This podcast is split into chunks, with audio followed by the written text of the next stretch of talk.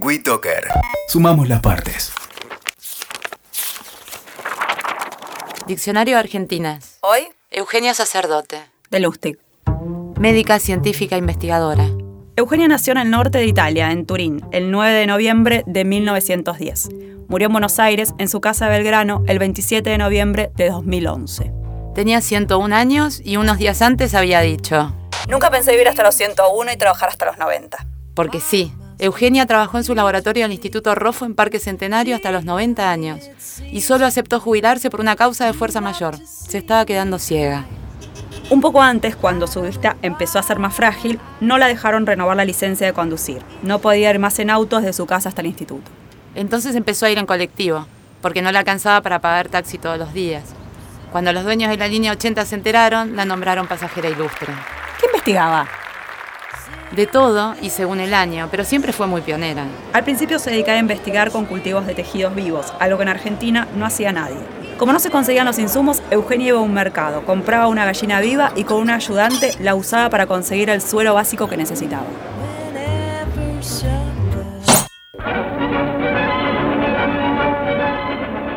En 1956, mientras la epidemia de poliomielitis reproducía y atacaba sobre todo a niñas y niños, la Organización Mundial de la Salud la becó para estudiar en Estados Unidos y Canadá sobre la vacuna Salk, que acababa de ser descubierta.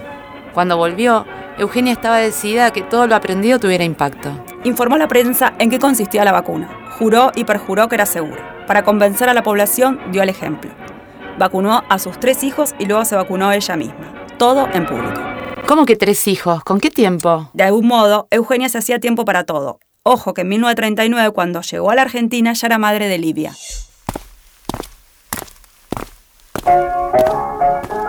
Eugenia y su marido, el ingeniero Mauricio Lustig, debieron abandonar Italia cuando el régimen de Mussolini comenzó a perseguir a los judíos. Lo contó más de una vez. Un día de junio de 1938 leía el diario mientras amamantaba a la pequeña Livia y encontró las noticias sobre las leyes raciales. El gobierno había suspendido los derechos a los ciudadanos italianos judíos. No podían trabajar, tener propiedades, una vida cotidiana como hasta entonces.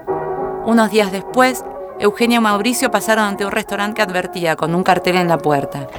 No se admiten perros ni judíos. Mauricio consiguió que la fábrica Pirelli, para la que trabajaba, lo designara en Latinoamérica. Y ella pensaba que en Argentina iba a poder trabajar de médica como hacía en Italia. Ella trabajaba en un hospital, aunque tampoco le resultaba tan fácil. No por judía, sino por mujer, claro. Eugenia fue una de las primeras mujeres en recibirse de médica en Italia, en una época en que las mujeres no tenían fácil el acceso a la universidad. Ella y su prima, Rita Levi Montalcini, eran muy amigas y también muy tercas. Estaban desesperadas por estudiar medicina, pero no sabían nada de lo que necesitaban para ingresar a la facultad. Ni latín, ni griego, ni conocimientos básicos de matemática o biología.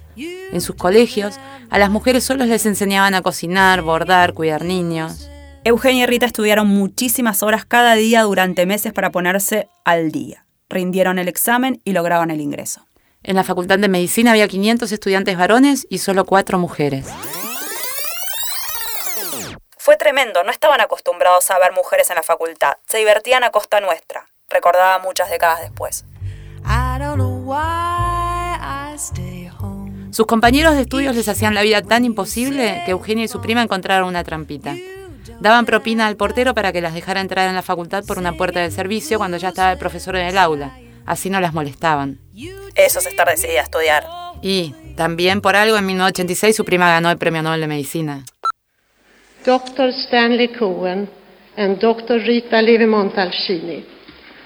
On behalf of the no- Nobel Assembly at the Karolinska Institute, I wish to extend our warmest congratulations and I ask you to receive your Nobel Prize in Physiology or Medicine from the hands of His Majesty the King.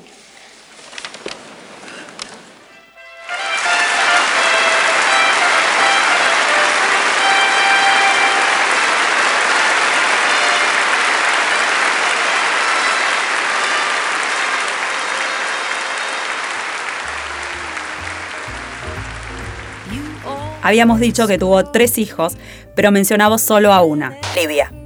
Sí, los otros dos, Leonardo y Mauro, Nacieron en Argentina mientras ella lograba que en su nuevo país le reconocieran el título, comenzaba a trabajar en el Instituto Oncológico Rofo y el Hospital Malbrán, se volvía investigadora del CONICET y alentaba siempre a otras mujeres. Eugenia Sacerdote era generosa con su conocimiento. Dejó montones de discípulas de todas las edades, y eso fue a propósito. Decía que sabía lo difícil que era el camino para las mujeres, no porque no pudieran, sino porque el mundo a veces era necio. La ciencia era todo para ella. En sus últimos años en el laboratorio se dedicó a investigar enfermedades neurológicas, Alzheimer, demencia vascular y Parkinson. Poco después de retirarse quedó ciega. Pero su cabeza estaba perfecta. 100% lúcida.